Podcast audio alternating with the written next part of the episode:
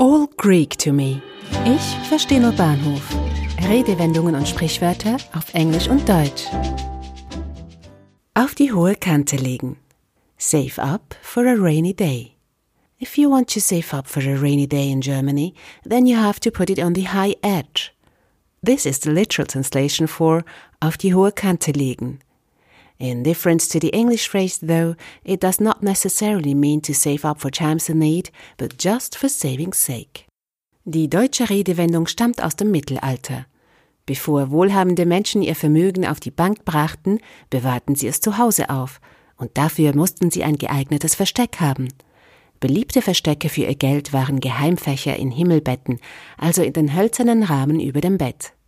Auch in alten Truhen gab es Geheimfächer für Kostbarkeiten, wobei diese scheinbar meist an der hinteren Seite der abgeschrägten Deckel eingebaut waren, also an der hohen Kante des Deckels. Weitere Vermutungen sprechen von zu Rollen verpackten Geldmünzen, die ebenfalls hochkant gelagert wurden.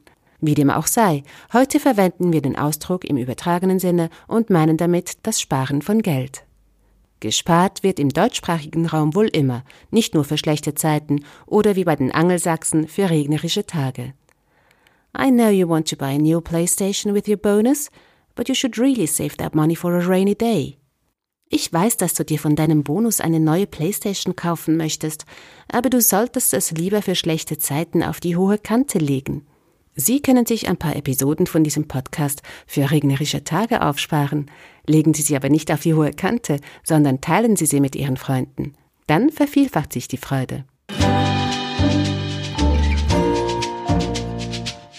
Ein Podcast von Audiobliss.